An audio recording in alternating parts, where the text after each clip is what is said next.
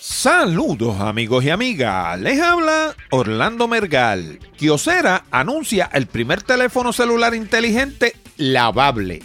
Batalla por el net neutrality sigue latente. Radio Shack contrata a Nick Cannon de America's Got Talent para que capitanee el regreso triunfal de la marca. Siri tendrá un lugar más prominente en el panel de instrumentos de los vehículos Ford. Google añade a Machu Picchu a su sistema de mapas con vistas de 360 grados Street View. Y para terminar, hablamos de un nuevo servicio que será del interés de toda la audiencia de Hablando de Tecnología. De todo esto y mucho más, hablamos en la siguiente edición de Hablando de Tecnología con Orlando Mergal.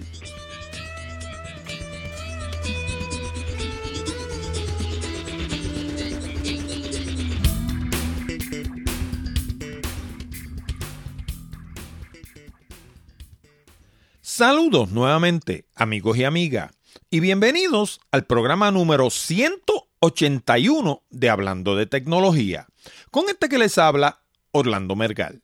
Este programa llega a ti como una cortesía de Accurate Communications y de Audible.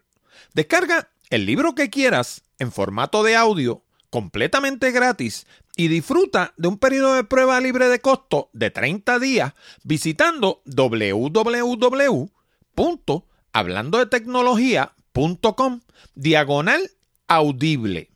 Audible tiene sobre 180 mil títulos, muchos de ellos en español, en formato MP3, que puedes escuchar en tu iPhone, iPad, iPod, Android, Kindle y hasta en tu computador de escritorio regular. También te recuerdo que puedes enviar tus preguntas, tus comentarios y tus sugerencias a la dirección de correo electrónico contacto arroba hablando de tecnología.com o dejarnos un mensaje hablado en la pestaña de SpeakPipe que está en la orilla derecha de nuestra página de internet.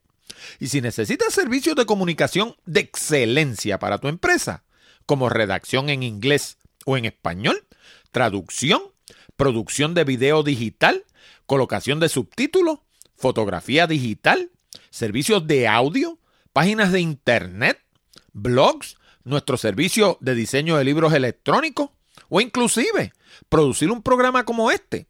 Llámanos a Accurate Communications al 787-750-0000 para una consulta o visítanos en la internet en www.accuratecommunications.com. Y por último, si escuchas el programa directamente en la página de Hablando de Tecnología, no olvides el pequeño botón de Share Save que hay debajo del título de cada uno de nuestros programas. Si piensas que nuestro material es bueno y que le podría resultar interesante a otras personas, dale share y ayúdanos a multiplicar la audiencia de Hablando de Tecnología. Y ahora vamos a las noticias más destacadas de la semana. Bien, ya lo escucharon. Ese sonidito quiere decir que tenemos correos electrónicos. Y esta semana, de hecho, tenemos tres. El primero de ellos nos llega de parte de Ismael Vigio, de aquí mismo de Puerto Rico. Y nos dice lo siguiente. Saludos. Soy Ismael Vigio de Puerto Rico, pero resido en Miami actualmente como otro montón de boricuas que se nos han ido de la isla, se nos está vaciando, bendito sea Dios. Quería compartir esto tan curioso que me ha sucedido recientemente. Estoy suscrito con Comcast como proveedor de Internet. Hace unos días estuve por la Internet viendo películas en streaming y bajé una canción de un portal de esos que comparten música. Y de sorpresa me ha salido una ventana que dice Alert, Copyright. Llamo a Comcast y ellos me dicen que sí, efectivamente estuve bajando una música y que estuve viendo una película llamada Taken 3 que tenía que borrarlas. En Puerto Rico nunca pasé por eso jamás. Parece que no tenemos ya libertad, me dice él. Me gustaría que hablaras un poco de esto y si es peligroso. Gracias. Bueno, pues, ay, ay, mi madre Ismael, déjame empezar por decirte que tu proveedor de servicio de Internet sabe más sobre ti que tu barbero. Ustedes saben que cuando, por lo menos los varones, y en el caso de las mujeres, pues me imagino que será con la beautician, ¿no? Pero se dice que el barbero es la persona que sabe más de uno, porque siempre que uno va a la barbería, uno conversa con el barbero y le cuenta todas las cosas que ha hecho y qué sé yo, este, como, qué sé yo, es como si uno pensara que esa persona no existe, que uno está hablándole a una pared y que nada se va a saber y que eso es como echar eso en una tumba. Pero la cosa es que la gente le cuentan cosas al barbero que no le contarían quizás a nadie más. Y yo me imagino que en el caso de las mujeres con la beautician debe ser similar. Pues el asunto es que tu proveedor de servicio de Internet sabe más de ti que tu barbero. Porque no importa lo que tú hagas en la Internet, se registra en tu proveedor de servicios de Internet, incluyendo las películas que estás viendo pirata, incluyendo la música pirata que puedas estar bajando y todas las otras cosas que ah, de vez en cuando hacemos, esas travesuras que hacemos en la Internet. Pues todo eso se registra en tu proveedor de servicios de Internet. Además de eso, quiero que referirte a los programas número 178 y 179 que produje apenas hace dos semanas. En el 178 conversé con las licenciadas Dora Peña Garícano y Anabel Torres y hablamos precisamente de derechos de autor y tocamos pues todos estos temas que tienen que ver con las películas piratas y la música pirata y todas esas cosas, todas esas chulerías, ¿no? Y en el número 179 conversé con el licenciado Manuel Kirikini y en el caso de Kilikini, pues hablamos de la privacidad en la Internet y todas esas cosas que nosotros pensamos que no las sabemos más que nosotros y sí las saben nuestros proveedores de Internet, las sabe Google, las sabe, la sabe nuestro proveedor de servicios de Internet y la sabe Facebook y la sabe Twitter. Y bueno, básicamente como titulé el programa, vivimos desnudos ante el mundo. Porque, no sé, por alguna razón la gente ha llegado a una conclusión equivocada de que cuando entran a la Internet están en una especie de, de nube del anonimato donde pueden hacer lo que quieran y nadie se va a enterar. Y es totalmente lo contrario. En la Internet básicamente estamos desnudos. Todo el que esté en esa cadena Entiéndase el proveedor de servicio de Internet, entiéndase Google, entiéndase Facebook, entiéndase Twitter, entiéndase LinkedIn. Todo el que esté en esa cadena está enterado de todo lo que nosotros colocamos ahí y de todo lo que descargamos y de todo lo que subimos y todo, todo, todo, todo, todo está retratado. De hecho, en estos días en Puerto Rico se dio un caso de corrupción eh, que no voy a entrar en él porque de hecho todavía el caso se está viendo en la corte, pero me estuvo bien curiosa la noticia de que prácticamente toda la evidencia que tenía el FBI para acusar a estas personas venía de correos electrónicos. O sea, ¿qué pensaba esta gente? Que esos correos electrónicos no se registran en algún sitio. Básicamente le montaron el caso completo a base de correos electrónicos. Y pues yo no sé, de nuevo, pensarían ellos que estaban en una especie de nube, del anonimato, donde ellos podían enviar correos para allá y para acá, a diestra y siniestra, y nadie se iba a enterar. Pues con eso mismo, ahora los van a llevar a la corte y los van a acusar. Lo que usted no quiera que se sepa no lo haga en la internet. No solamente es que no lo ponga, es que no lo haga en la internet. No utilice la internet para nada que usted quiera que no se sepa. Porque, como le digo, las compañías de internet saben más de usted que su peluquero, que su barbero, que su beautician, como usted le quiera llamar en cualquiera de estos países de América Latina que nos escuchan, porque para nosotros un barbero, para ellos quizás un peluquero o le llamarán de otra manera, pero esa persona con la que usted va y se corta el cabello, esa persona muchas veces sabe más de usted que la mayoría de las otras personas que lo conocen. No lo haga, no se meta a la internet a compartir información que no quiere que se sepa, porque a la larga se va a saber. Y dicho sea de paso, para terminar con este caso de Ismael Vigio, todo lo que aparece en la internet de una manera u otra tiene derechos de autor. Las películas tienen derechos de autor, las canciones tienen derechos de autor, lo que uno escribe en la internet tiene derechos de autor. Si uno coloca una fotografía, una ilustración, una pieza musical, lo que sea, todo eso tiene derecho de autor y no lo podemos copiar indiscriminadamente porque tiene consecuencias. Primero, puede que Comcast sencillamente te envíe un aviso amistoso, pero puede llegar el día que si lo haces consistentemente te toquen a la puerta. Te vengan a buscar, porque han habido casos en los Estados Unidos particularmente, inclusive una, hubo una maestra de escuela que lo que era bendito sea Dios, lo que se ganaba era una porquería y la demanda era millonaria por estar descargando películas a través de la internet. Ciertamente, como tú dices, en Puerto Rico, pues muchas veces, qué sé yo, nuestra islita, por algo le dicen Macondo, porque en Puerto Rico lo absurdo es lo usual, pero en Estados Unidos la cosa no es así tan flexible. En los Estados Unidos las violaciones por derechos de autor las toman bien en serio y primero te van a enviar un correo electrónico o una cartita de papel, pero si la cosa continúa, un día te van a tocar la puerta. Así que te aseguro, que el problema es serio y te aconsejo que descartes ese comportamiento. Después de todo, eh, hoy en día con Netflix y Hulu y estos servicios uno puede ver todas esas cosas pagando una bobería. Y en el peor de los casos, como he dicho tantas veces antes en el programa también, puedes comprar los DVD, los ves y los vendes en eBay, que es otro comportamiento que se está dando en Estados Unidos con los llamados cord cutters, la gente que han quitado los servicios de cable, lo que están haciendo en unos casos es viéndolo a través de servicios streaming como, como Netflix y Hulu y otros que existen, o están comprando los DVD, los ven porque le, llega la colección entera, por ejemplo, si es una serie de televisión, qué sé yo, como en CIS, pues puedes comprar la temporada, la vistes en la tranquilidad de tu casa y cuando la terminaste de ver, la pones en eBay, la compraste por 30 pesos, la vendiste por 25, terminaste viendo la serie por 5 dólares. Así que es negocio redondo. Y eso, no, no me creas a mí, vete a eBay y busca ver cuántas colecciones de DVD hay a la venta en eBay hoy por hoy. O sea, es un mercado secundario inmenso. La gente los compra, los ve y los vende. Así que Trata de no. Ah, ah, y una última cosa, dicho sea de paso. Todos estos sitios donde colocan películas y audios de manera ilegal también son sitios para repartir malware. Ahí puedes recoger un virus para tu computadora, te puede terminar la máquina metida en un spam bot, puedes buscarte todo tipo de problemas por una cosa que es una tontería. Prefiero te sugiero, no, no prefiero porque después de todo no es mi problema, pero te sugiero que lo hagas de manera legal porque el costo es nominal, no estamos hablando de un montón de dinero y, como te digo, hay mil maneras de hacerlo dentro de la ley. No hay razón para hacerlo fuera de la ley.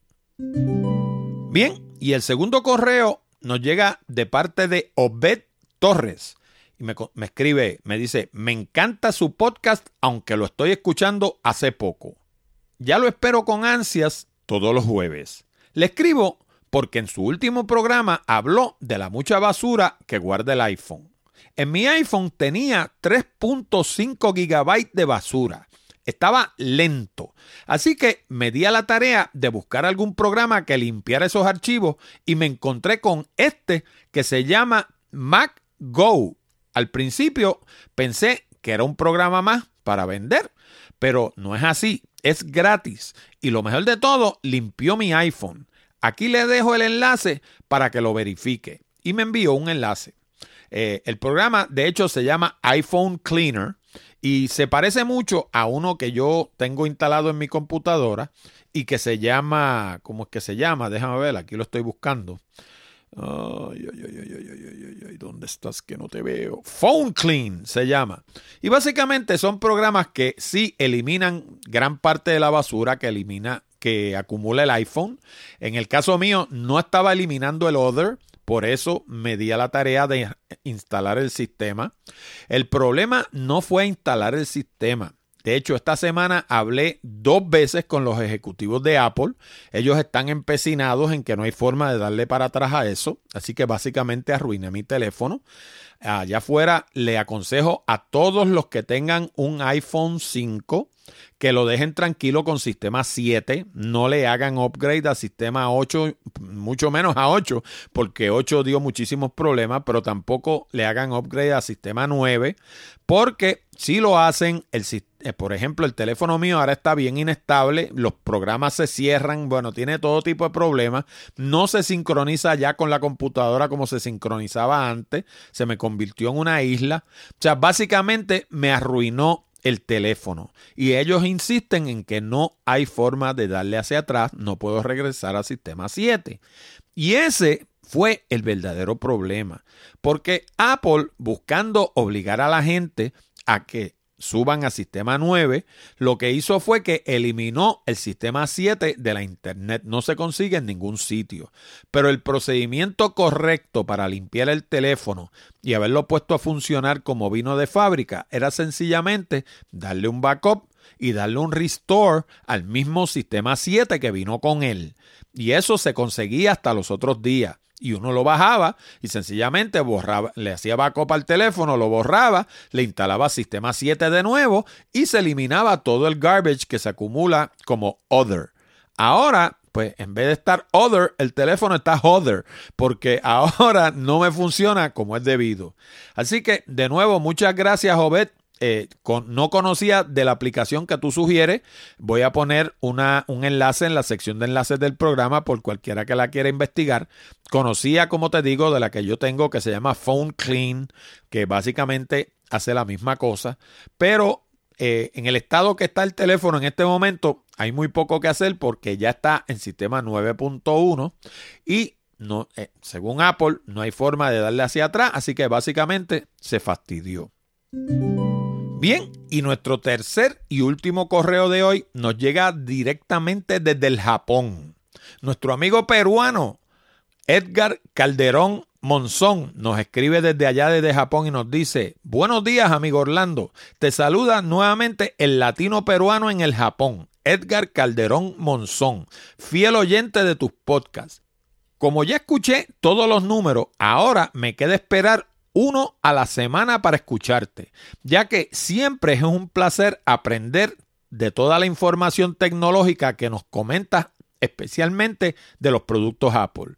Escucho a otros dos en tecnología, pero tú estás en mi preferencia por tu estilo de comunicar, así también temas de misterio, ciencia, historia y hasta ahora hay dos personas más que están en mi preferencia como Robert Kiyosaki y John C. Maxwell. Ave María, Señor. Si tú me estás comparando con esos dos caballeros, la verdad que yo no sé ni cómo darte las gracias, porque por lo menos Robert Kiyosaki, en mi opinión, es un genio. Eh, John C. Maxwell, pues, conozco un poco de él también, no tanto como de Kiyosaki, pero el hecho de que tú me compares con esa gente, no sé ni cómo darte las gracias. Te cuento que aquí en el Japón no conozco a ninguna otra persona que escuche podcast hasta el momento. Fíjate, eso está curioso, porque los japoneses son súper pro tecnología y el hecho de que no escuchen podcast me sorprende. Todos los días uno aprende algo. Haciendo un resumen de los temas que nos comentas, te diré que por aquí ya están produciendo o metiéndonos por la vista los productos 8K. Y como tú dices que no hay, eh, él dice reproductores, pero yo nunca he dicho que no haya reproductores. Yo lo que he dicho es que no hay media de 4K aún, pero no sé cómo será más adelante. Nos comenta también que el internet allá es de 200 megabits por segundo y llega hasta 2 gigabits. My goodness, ya quisiera yo. yo tengo 20 megabits en un, en un servicio y 2 megabits en otro, que es un servicio comercial, que la ventaja que tiene y por lo que lo conservo es por lo que es porque se llama porque es lo que se conoce como un servicio simétrico, que lo que quiere decir es que tiene lo mismo de download que tiene de upload y es el que utilizo para subir el programa a la internet porque es mucho más confiable. Nos dice también que tienen allá en, en Japón, tienen fibra óptica y que eh, también tienen unos caps de data y que cuando la persona alcanza ese cap de data, básicamente lo que hacen es que le bajan la velocidad hasta que concluye el mes. Eso también hay, hay gente en Estados Unidos que lo, que lo hace. Me dice que lo del iPhone 5 cree, cree que hice mal en actualizarlo. Yo estoy de acuerdo, metí la pata, no debí haberlo actualizado porque ocupa más espacio y siempre te pide más cosas para actualizar me dice que, que, piensa que debió haberlo dejado así o esperar el iPhone 7 en septiembre. Eh, dice que tiene tantas cosas para contarme, pero que irá por partes de acuerdo a los temas que exponga y me dará mi opinión por ahí. Eh, termina diciendo, sigue adelante con tu buen trabajo y no hagas mucho hincapié en los malos comentarios que tienes acerca de tu de tus propagandas en tu podcast. Eh, yo estoy de acuerdo en que la fuente de tu trabajo tienes que protegerla, básicamente está diciendo, y difundirlo hacia el, hasta hacia el mundo, pues tiene sus costos.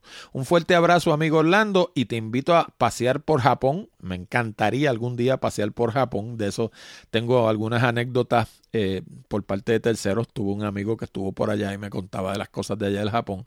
Y termina diciendo Sayonara Tomodachi. Y yo, pues, Sayonara, sé que es adiós.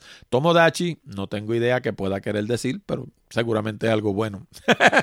Así que nada, me encanta saber que tengo un oyente en el Japón, Edgar Calderón Monzón, peruano, hermano peruano.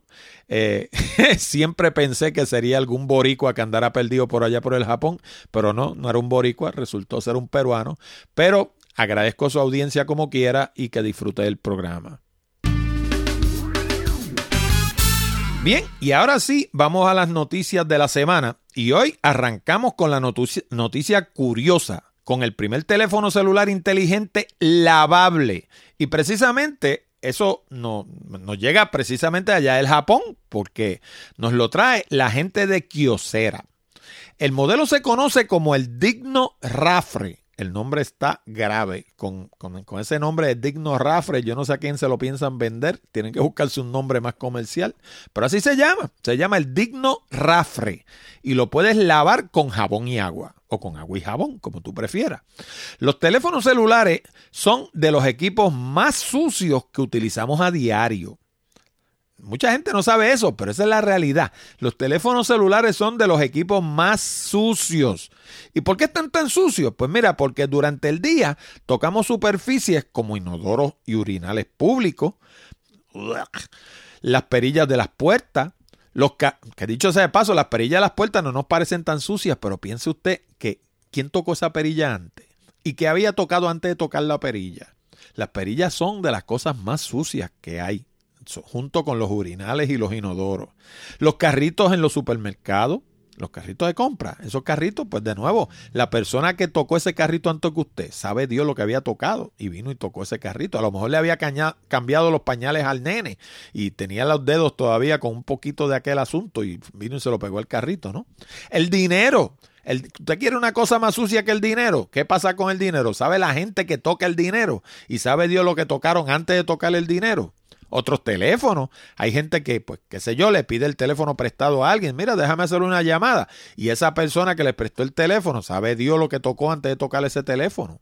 Los mostradores en los distintos lugares que visitamos. Y como si todo eso fuera poco, también tocamos a otras personas cuando le damos la mano, por ejemplo. Y sabe Dios lo que habrá tocado esa persona antes de darle la mano a usted. Para que tengan una idea, el teléfono celular promedio tiene 18 veces más microbios que la llave de un inodoro público. La llave, entiéndase, la manecilla esa que le damos para que baje el agua, ¿no? Pues el teléfono promedio tiene 18 veces más microbios que esa llave de ese inodoro público. ¿Y cómo logra Kiosera que su teléfono sea a prueba de agua y por ende lavable, porque para poderlo lavar tiene que ser sellado totalmente, ¿no? Pues, pues claro, pues, pues sencillo, lo hacen sellado, pero claro, para ser sellado no puede tener, por ejemplo, un conector de audífono, no puede tener un conector para cargarlo y tampoco puede tener una bocina ni un micrófono tampoco. Lo de los audífonos y el conector para cargarlo es fácil de resolver. Sencillamente lo que hay que hacer es usar audífonos Bluetooth y un cargador por inducción, de eso que usted pone el teléfono encima y por la inducción, que es un proceso magnético, el teléfono recibe la carga y se carga la batería. Pero ¿qué hay de la bocina? ¿Qué hacemos con la bocina y qué hacemos con el micrófono? Pues la gente de Kyocera está utilizando una tecnología nueva que ellos le llaman tejido conectivo y que, como yo lo entiendo, leyendo lo que, lo que leí, recibe las vibraciones de la bocina por un lado y las proyecta por el otro. Básicamente es como una bocina pasiva, una superficie pasiva que por un lado recibe la vibración que produce la bocina que está dentro sellada y por el otro la proyecta. Y por supuesto, pues me imagino que harán lo mismo con el micrófono. Fuera del gimmick de que es lavable, el teléfono no es otra cosa que un Android común y corriente con sistema 5.1, 2 GB de RAM, pantalla 1280 x 720, una cámara trasera de 13 megapíxeles y una frontal de 2. Ahora falta que lo hagan disponible fuera del Japón, porque hasta el momento, según la noticia, solamente lo puede utilizar nuestro amigo peruano. Para más detalle sobre el Kyocera Digno Rafre, se escribe R-A-F-R-E, Rafre, nombre terrible. Tienen que buscarse un nombre más comercial. Pueden leer la noticia original en Cinet de la pluma de Rahil Bagat y hasta ver el video promocional que promete ponerle los pelos de punta y revolverle el estómago. Como siempre, el enlace lo encuentran en www.hablandodetecnología.com diagonal 0181. Bueno, ¿y te has preguntado alguna vez cuánto de lo que aprendiste en la universidad o en la escuela todavía está al día? La realidad es que muchas de las profesiones que se practican hoy en día ni siquiera existían hace 5 o 10 años atrás. Déjame darte un ejemplo. Cuando yo estudié mi maestría en comunicación, la Internet no se conocía. De hecho, compré mi primera computadora en el 1985 para hacer mi tesis. Y la gente que teníamos computadora éramos tan poquitos que la mayoría hasta nos conocíamos. Hoy la mayoría de la gente lleva mucho más poder de computación en el teléfono inteligente que llevan en el bolsillo. En un mundo así da trabajo mantenerse al día y la obsolescencia tampoco es una opción. La mayoría de las profesiones exigen que nos mantengamos al día. De lo contrario, las oportunidades van a ir a parar a manos de nuestros competidores. Una de las mejores maneras de mantenernos a la vanguardia es leyendo. Pero, ¿Quién tiene el tiempo de leer en este trajín que llevamos a diario? Yo le busqué la vuelta a ese problema desde la década de los 80. Para aquella época se conseguían todos los libros del momento grabados en cassette. Poco después, durante la década de los 90, comenzaron a venir en CD. Y con la llegada de la Internet surgió Audible. Audible es propiedad de Amazon, así que tienes la tranquilidad de estar haciendo negocio con una compañía responsable y de prestigio. Y la variedad. ¡Ay, mi madre! Audible cuenta con sobre 180 mil libros sobre todos los temas imaginables que puedes descargar a tu computador, teléfono inteligente, tableta o hasta tu iPod y comenzar a escuchar en cuestión de minutos. Y ahora, con el enlace de afiliado de Hablando de Tecnología, puedes descargar tu primer libro completamente gratis. ¿Cómo? Pues dándole clic al nuevo anuncio de Audible que se encuentra en la columna derecha de nuestra página o sencillamente visitando www.hablandodetecnología.com diagonal Audible. Y se escribe audible. Y recuerda que cuando compras a través de uno de los enlaces de afiliado de nuestra página, colaboras con el programa sin que te cueste un solo centavo adicional. Y déjame decirte un secreto. Muchos de los cientos de libros que yo supuestamente me he leído, no me los leí nada. Lo que hice fue escucharlos en formato de audio. Y es que es la misma cosa. Audible usa locutores de fama internacional que leen cada libro palabra por palabra. Pero eso no es todo. Como tienen habilidad histriónica, estos locutores le infunden vida e interés a temas que en ocasiones pueden ser bastante áridos. No te quedes atrás. Haz como yo. Esas dos horas que desperdicias en el tránsito día tras día, aprovechalas leyendo con Audible. Vas a aprender un montón y te vas a acordar de mí. Anda, suscríbete ahora en www.hablandodetecnología.com .com diagonal audible. Ah, y si te lo estabas preguntando, sí, tienen libros en español, los encuentra en el menú de Foreign Language. Bueno, y aquellos ustedes que hayan estado escuchando el programa desde el principio del año, recordarán que la primera noticia que cubrimos el primer programa del año fue precisamente el Net Neutrality. Y no solamente la primera noticia del primer día de este año 2015, sino que desde que comenzó hablando de tecnología en el 2010, uno de los temas que más hemos tocado de manera repetida ha sido precisamente el net neutrality.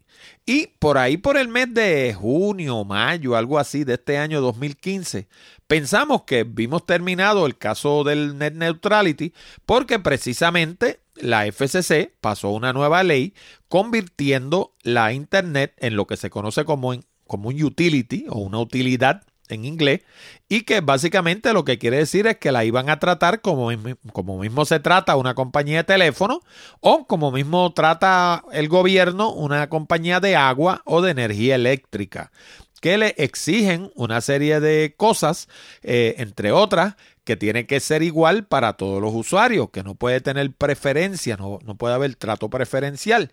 Pero en los Estados Unidos esa batalla no se ha acabado porque desde el mismo día en el que se pasó la ley de net neutrality, ese mismo día todas las grandes compañías de telecomunicaciones y de Internet demandaron a la FCC diciendo que lo que estaban haciendo era inconstitucional. Y precisamente eh, ese caso se vio este viernes pasado. Así que todavía el asunto no está terminado. Para que tengan una idea, entre las cosas que estas compañías están cuestionando, pues precisamente una de las que están cuestionando es la reclasificación como un utility, porque ellos sugieren que al reclasificar la Internet como un utility, eso va a tener el efecto de detener la innovación.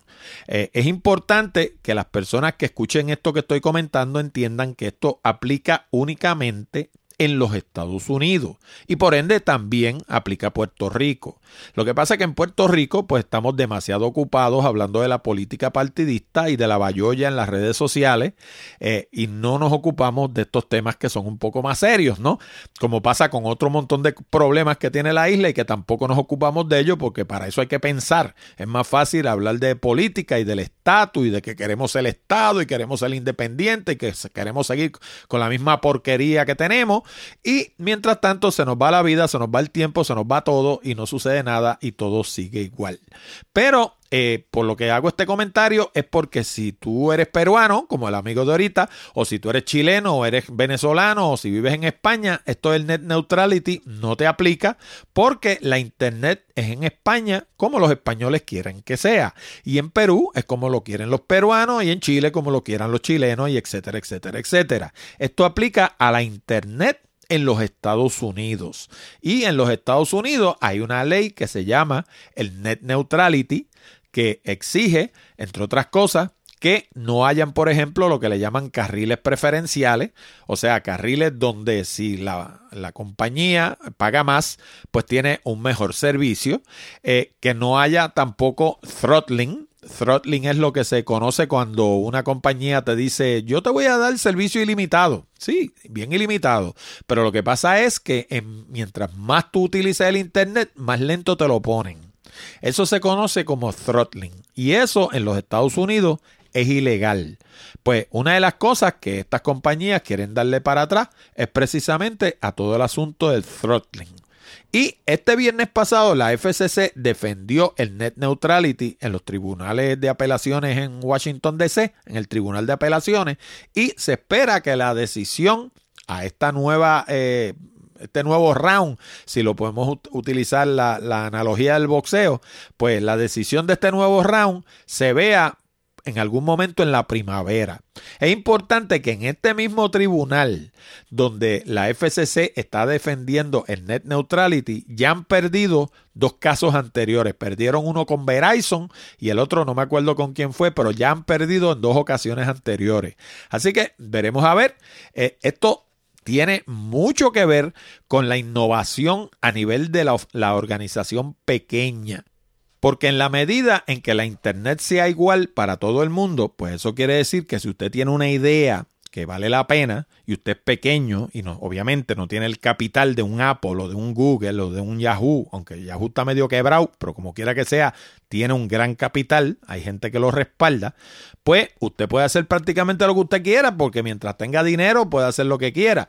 Pero cuando uno es pequeño, que tiene que hacer mucho con poco, pues entonces necesita que la plataforma sea eh, balanceada, que sea lo mismo para el grande que para el pequeño, porque de lo contrario el pequeño nunca va a echar para adelante, se va a quedar siempre pisado por el grande. Y eso básicamente es lo que defiende el net neutrality. Porque recuérdense que en Estados Unidos all men were created equal, o por lo menos eso es lo que dicen. Claro, All Men, pues precisamente hablaban de hombres, las mujeres no tenían nada que ver en eso, los negros tampoco eran hombres porque eran propiedades. Así que si nos vamos por ese lado, All Men were created equal, pero hay que ver quiénes, quiénes eran los men, ¿no? Este, y luego pues vino una novela que se llamaba Animal Farm, donde decían que todos eran iguales, pero lo que pasa es que habían unos más iguales que otros, ¿no? Así que todo esto de la igualdad también se puede debatir, pero por lo menos el net neutrality de eso es de lo que habla, de proponer la igualdad en la Internet. Así que vamos a estar pendientes. De nuevo, en el 2016 estaremos hablando del Net Neutrality. Este es el tema que más rinde. No se acaba. Veremos a ver finalmente en qué termina. Pero ya desde el 2010 venimos hablando de eso. Como le digo, en Puerto Rico eso no es un tema. Aquí nadie habla del Net Neutrality. No he oído a nadie tocando el tema del Net Neutrality, de esa gente por ahí que dicen que son peritos en tecnología. Ninguno de ellos habla del Net Neutrality. Sin embargo, a ellos los afecta, y igual que a mí, me afecta significativamente porque nosotros somos los pequeños, somos los que nos valemos de esa igualdad y en el momento que esa igualdad desaparezca, la cosa se nos va a complicar tremendamente. Así que ya veremos, en primavera llega la noticia. Bueno, y se acuerdan la semana pasada que estábamos hablando de que el teléfono mío yo lo compré en Radio Shack y que Radio Shack ya no existía. Y como no existía, pues tuve que ir a ATT, de ATT me mandaron a Modernica y Chihichija, todo ese rollo. Pues descubrí esta semana que Radio Shack sí existe. Y no solamente sí existe, sino que viene a la carga. Y vienen a la carga con Nick Cannon a la cabeza. Nick Cannon, para aquellos de ustedes que no sepan quién es, es el anfitrión del programa America's Got Talent. Y ahora va a ser el Chief Creative Officer de Radio Shack. Básicamente, en buen castellano, la cara de Radio Shack.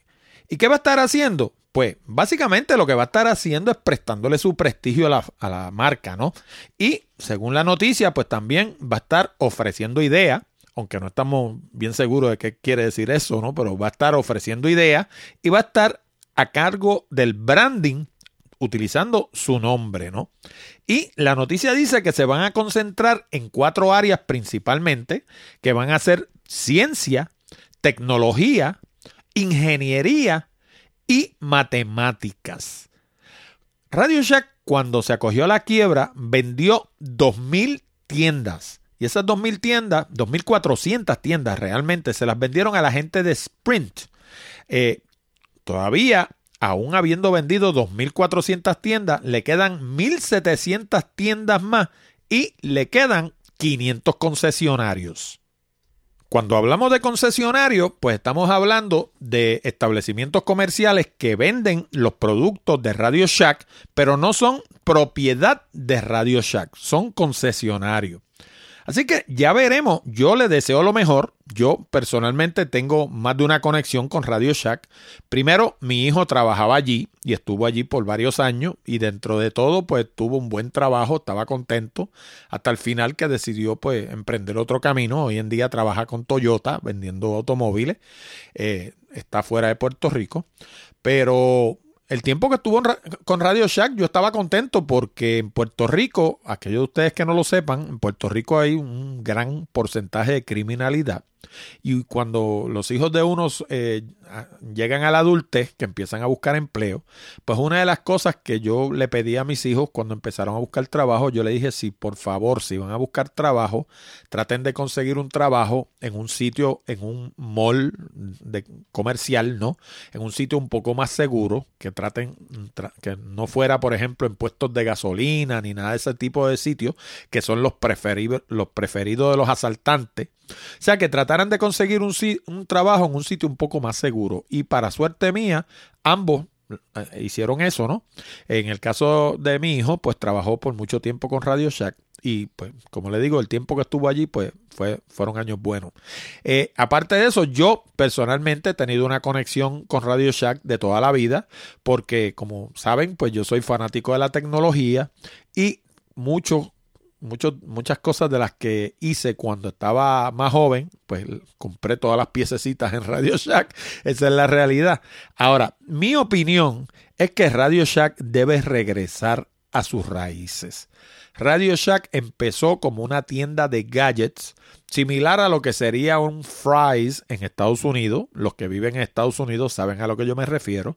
Son tiendas de electrónica que Radio Shack vendía piezas, tú querías hacer un, qué sé yo, un, cualquier equipo electrónico y necesitabas resistencia, diodos, condensadores, potenciómetros, lo que fuera, todas esas piececitas uno las conseguía en Radio Shack y conseguía juguetes tecnológicos y todo lo que fueran lo que el americano cataloga como gadgets, lo conseguía uno en Radio Shack. El problema, en mi opinión, en que cuando Radio Shack empezó a, dar traspié fue porque perdió lo que la gente que está en el mundo del mercadeo le llamamos el posicionamiento. En la mente del consumidor, Radio Shack era una tienda que vendía gadgets. No era la competencia de Best Buy. No era la competencia de ATT. No era la competencia de Sprint. No era la competencia de T-Mobile. Y cuando Radio Shack empezó a querer competir o ser un clon de Best Buy o un clon de cualquiera de estas compañías de teléfonos celulares, ahí fue, ese fue el principio del final. Porque en la mente del consumidor ya no había una imagen clara de qué cosa era eh, Radio Shack. Básicamente destruyeron su posicionamiento. Y los que quieran saber de lo que yo estoy hablando en más detalle, hay un libro clásico del mundo del mercadeo que se llama Positioning y que lo escribieron Al Reese y Jack Trout. Ese libro es de la década de los 80, pero lo que explica ese libro sigue siendo igual de vigente hoy en día, en el 2015, como fue en el 2000, eh, ¿cómo se llama? En el 1980.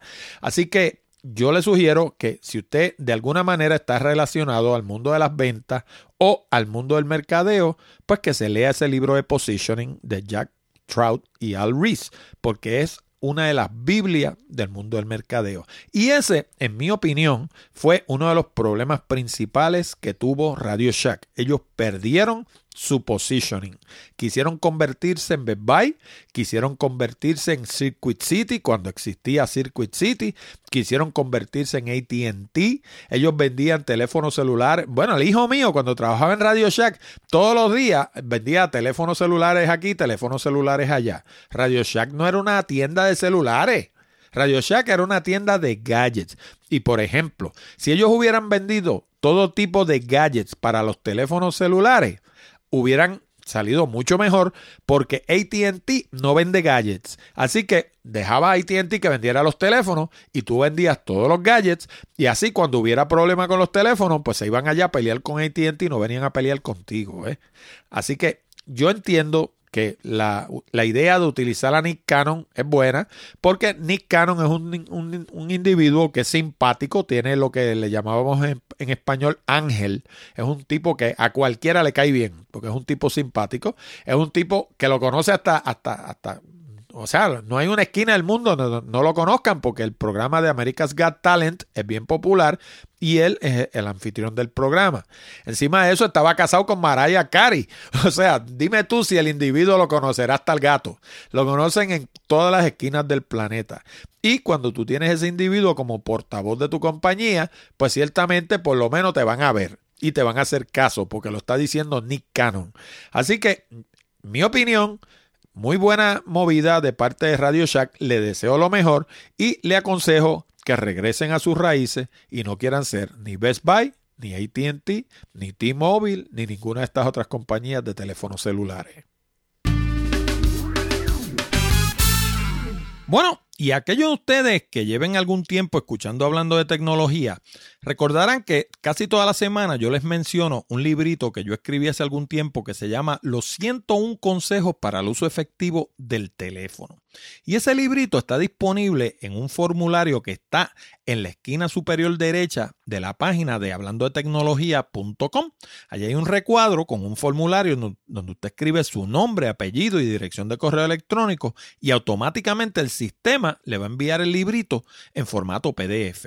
Y son 101 consejos que le sirven para teléfonos comerciales, teléfonos residenciales y teléfonos móviles. Y aunque uno a veces piense que el teléfono es una cosa como medio antigua, que lo moderno son las tabletas y ese tipo de cosas, pues es bueno que sepan que todavía a nivel mundial hay más teléfonos que computadoras. Y el teléfono sigue siendo el método número uno de comunicación a nivel mundial. Así que ese librito le va a ayudar a maximizar su inversión. Pero ahora se lo hemos hecho más fácil todavía. Ahora resulta que le hemos puesto una página aparte especialmente para el librito en la internet para que no tengan ni que ir a la página de Hablando de Tecnología. Para recibir el librito lo único que tienen que hacer es ir a hablando de tecnología.com diagonal teléfono. Y eso lo pueden hacer desde cualquier teléfono celular, desde cualquier computadora, desde cualquier tableta, donde quiera que usted esté. Escribe www.hablandotecnología.com diagonal teléfono. Sin la S al final, teléfono singular. Y eso lo va a llevar a un formulario donde usted escribe la información y de nuevo el sistema automáticamente le va a enviar el librito a vuelta de correo electrónico. Bueno, y hablando de teléfono, la gente de Ford acaba de anunciar que los vehículos del 2011 en adelante van a tener una mayor integración con el sistema Siri, que es básicamente el sistema de voz de los teléfonos iPhone de Apple. La versión con la que van a ser, eh, ¿cómo se llama? Que van a ser eh, compatibles, no es la versión más reciente de CarPlay, pero por lo menos es un adelanto. Y eh, entre otras cosas, pues van a poder hacer llamadas a través de Siri, van a poder dictar mensajes de texto, van a buscar direcciones en el sistema de mapas, eh, recordatorios van a tener también, eh, básicamente, no te olvides de traer la leche o qué sé yo, no, no te olvides de pasar por, por, a devolver el libro que, que, que tienes, cogiste prestado, lo que fuera. Recordatorio, pues los recordatorios también van a funcionar en la voz de Siri a través de los carros Ford. Y por último, también van a poder controlar la música que tengan en iTunes en sus teléfonos celulares. El sistema CarPlay actual es mucho más ambicioso que eso, pero la gente de Ford no quiere renunciar a su propio sistema. Recordarán ustedes que hace unos pocos programas atrás, de hecho, entrevistamos a la gente de Ford directamente desde Detroit y nos hablaron de su sistema Sync 3 que hace muchas de las mismas cosas, ¿no? Y ellos están buscando la manera de ofrecer ambos sistemas en lugar de ofrecer solamente el sistema CarPlay, quieren ofrecer el sistema CarPlay y el sistema propio desarrollado por Ford. Y yo entiendo por qué, o por lo menos pienso entender por qué.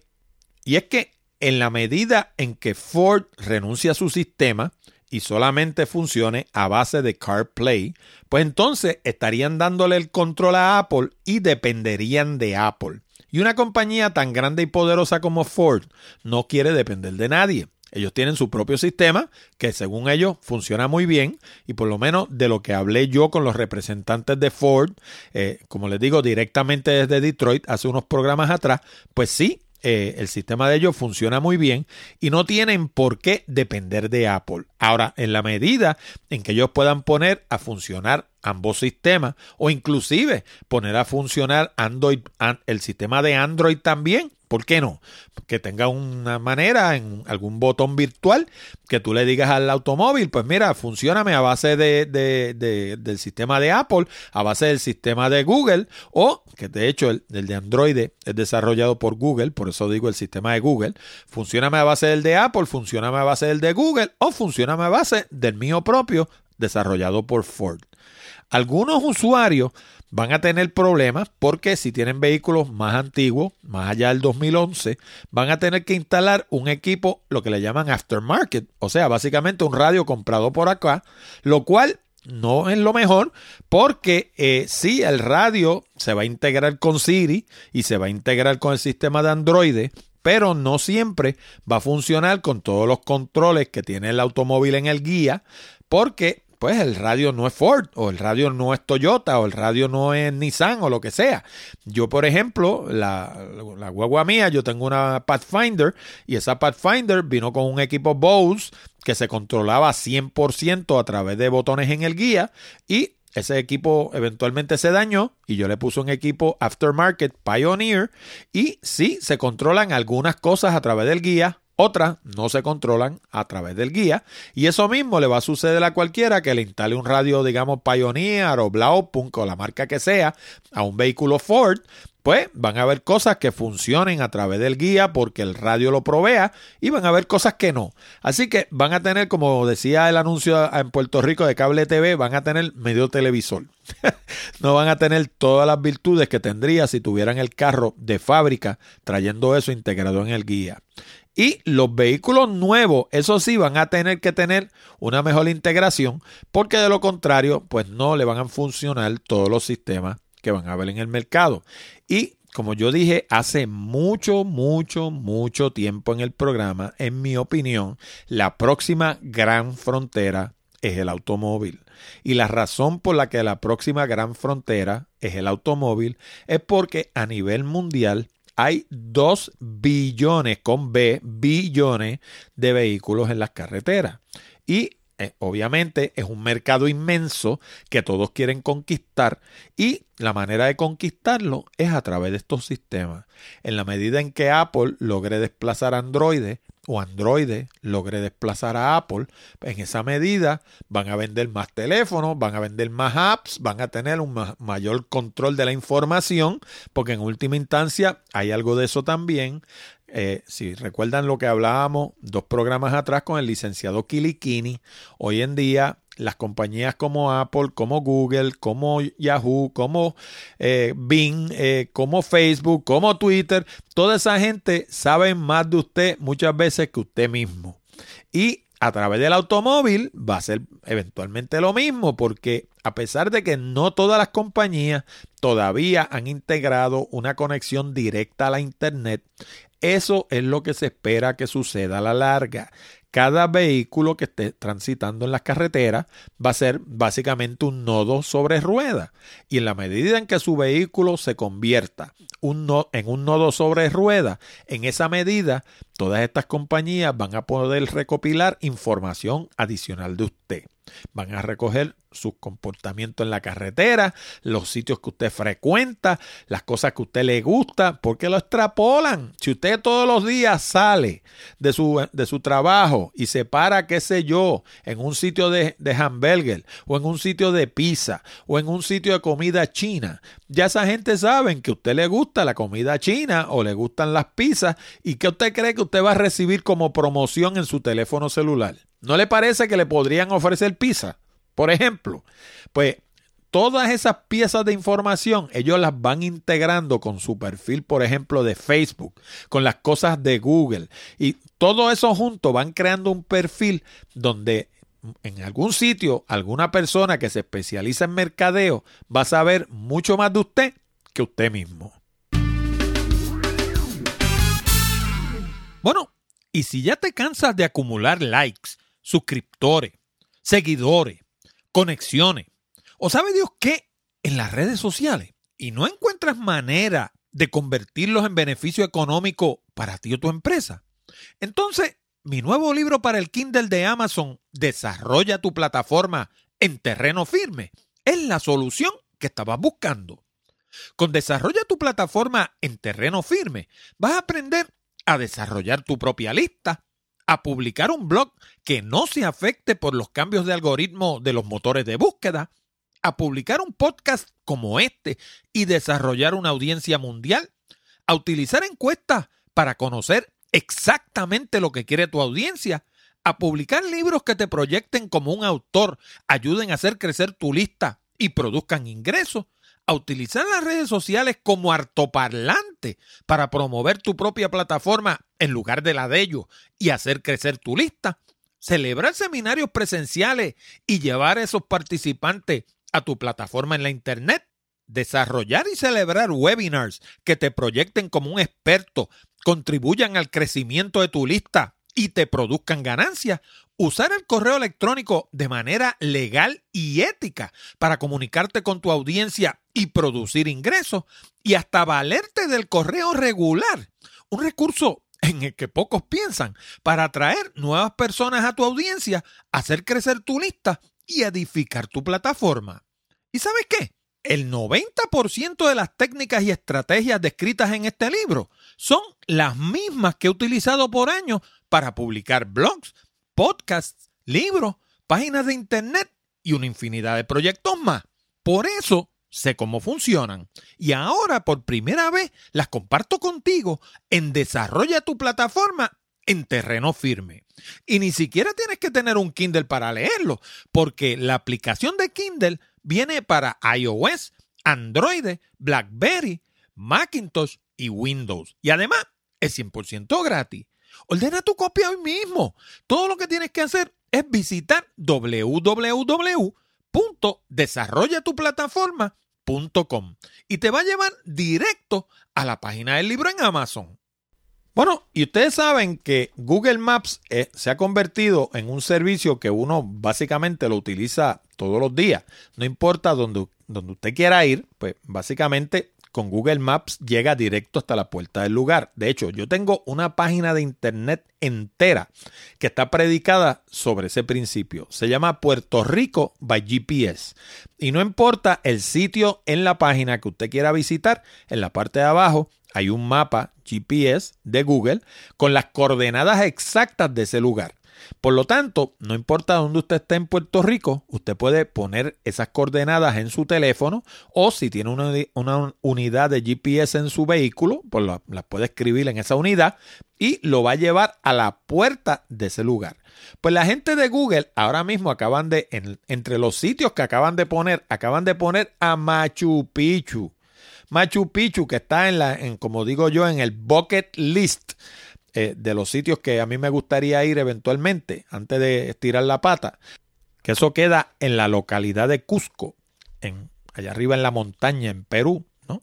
Pues es uno de los sitios que a mí me encantaría ir. Pues esta gente han hecho una gira virtual en Machu Picchu, donde usted puede ir al mapa de Google Maps y en el servicio de Street View puede ver vistas tridimensionales de Machu Picchu desde la comodidad de su hogar. Y yo no sé si esto será una, una tendencia o si será un caso aislado por precisamente por la magnificencia de, Machu Picchu, pero a mí me encantaría que esto mismo lo hicieran, por ejemplo, con el Monte Everest, o que lo hicieran con distintos sitios a los que el individuo común jamás va a poder ir, porque, por ejemplo, Machu Picchu, usted va y lo llevan en una. Es verdad que me cuenta una amiga mía que estuvo allí, que a uno se le paran los pelos, porque uno va en un autobús viejo por unas carreteras que hay unos barrancos, que eso es terrible.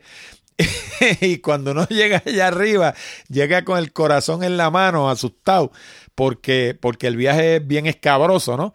Pero es un individuo local que lo lleva usted y lo lleva hasta allá arriba, ¿no? Pero, por ejemplo, en el caso del Monte Everest, lo tiene que escalar. Si usted quiere ver cómo se ve el mundo desde el Monte Everest, pues lo tiene que escalar. Pues para Google, que tiene todos los equipos y todo el dinero del mundo, ellos podrían coger una persona en un helicóptero o en, de hecho, perdonen mi ignorancia, yo no estoy seguro de que un helicóptero vuele así de alto. Eh, quizás sí, quizás no, no sé, porque allá arriba el aire es tan finito que muchas veces los helicópteros no pueden volar tan alto porque la densidad del aire no permite que hagan el suficiente downdraft para que el helicóptero se despegue del suelo. Así que realmente ahí si le di mala información es producto de mi ignorancia. Yo no soy experto en helicópteros. Pero si pudiera volar un helicóptero hasta allá arriba, pues Google podría llevar una persona, ponerlo allá arriba con las cámaras estas que ellos utilizan y tomar unas vistas tridimensionales, por ejemplo, desde el Monte Everest, y eso sería una cosa tremenda, porque el individuo de carne y hueso, como usted y como yo, que a lo mejor nunca vamos a escalar el Monte Everest, pues podríamos ver cómo se ve el mundo desde allá arriba. Así que yo espero que esto sea parte de una tendencia, no necesariamente, eh, eh, ¿cómo se llama? Un caso aislado. Y tengo más que felicitarlos porque realmente es espectacular. Y entonces, ¿cómo hicieron esto? Pues esto lo hicieron con una cámara que si usted se pone a ver es una tontería. Parece un backpack, se lo montan en la espalda a una persona y esa persona va caminando por Machu Picchu y eso tiene en la punta de arriba una serie de cámaras a 360 grados que van filmando todo lo que está alrededor de forma tridimensional. De suerte que cuando uno va a Street View, uno puede mover abajo eh, un control que tiene y la cámara gira vuelta alrededor y uno ve todo lo que vería estando allí. Claro, no hay nada como ir y pararte allí, porque créanme, cuando yo me paré en el, en el Coliseo Romano, sea, aquello es una cosa que yo me senté a dejar que aquello, como dicen los americanos, sink in. O sea, que, que, me llegara al espíritu. Porque no es lo mismo ver el Coliseo Romano en una foto que ir y sentarte en el Coliseo Romano. Y eso mismo pasa con Machu Picchu. No es lo mismo subir hasta allí y pararte en el centro de Machu Picchu y mirar a la distancia, que es una cosa espectacular, que verlo en un sistema de Google. Pero aquellos de nosotros que de todas formas no vayamos a ir para allá arriba, por lo menos no por ahora, pues por lo menos lo segundo mejor es verlo a través del sistema de Google Street View, de los sistemas de mapas de Google en su función de Street View. Así que nada, toda la información la encuentran en www.hablando de tecnología Com, diagonal 0181. Y una de las cosas que van a encontrar ahí es un video que le explica cómo se hizo todo este asunto y cómo ellos lo hacen posible para que ustedes entiendan la tecnología que hay detrás. Bueno, ¿y alguna vez te has preguntado cuáles son los idiomas que más se hablan en el mundo? Si pensaste en el chino mandarín, pensaste en el más hablado. Más de un billón de personas lo hablan como primer o segundo idioma. Pero ¿cuáles vienen detrás? Bueno, pues, si pensaste en el español, tienes razón. Y si pensaste en el inglés, también. ¿Cómo es posible que los dos sean segundos? O tercero, si tomamos en consideración el hindú, que de hecho tiene más personas que lo hablan que el inglés y el español. Lo que sucede es que el inglés y el español se disputan constantemente el segundo y tercer puesto. O el tercero y el cuarto, de nuevo, si tomamos en consideración el hindú. Unos días el inglés está segundo y otros días está el español. Pero lo importante no es cuál sea segundo y cuál sea tercero. Lo importante es que al dominar el inglés y el español vas a conocer dos de los idiomas más hablados en el planeta. Además, el inglés es sin lugar a duda el idioma internacional de los negocios. Así que hablar buen inglés es imprescindible si quieres progresar profesionalmente. Pero eso no es todo. Si te gustaría relocalizarte a los Estados Unidos en algún momento, o si piensas viajar a otros países como Canadá, el Reino Unido, Australia y muchas islas del Caribe, el inglés te va a ayudar muchísimo. Ahora, hablando de tecnología, te trae el curso de Rocket Languages, un método fácil, efectivo y económico con el que aprendes rápido y con el acento correcto. Y eso es bien importante. No es con el acento ese de you know, you know, you know. No, no, hombre, no. Con Rocket Languages aprendes a hablar como Dios manda. Y no se trata de un curso desconocido que carezca de trayectoria tampoco. No, no, hombre, no.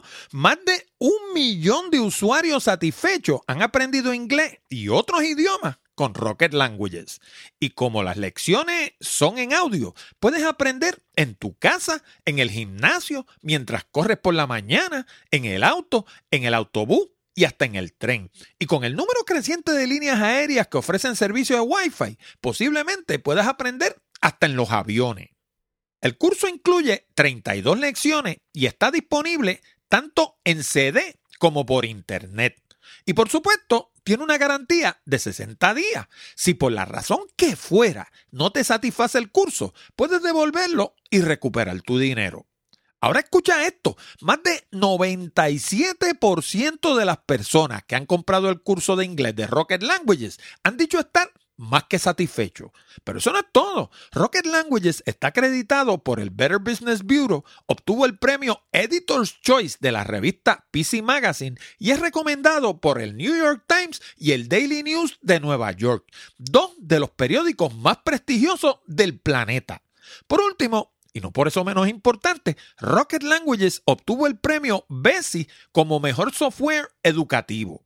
Este próximo año, ponte la meta de hablar dos de los tres idiomas más hablados del mundo. Ponte la meta de adelantar profesionalmente, de viajar a países lejanos y dominar el idioma, o sencillamente aprender por la mera satisfacción de aprender.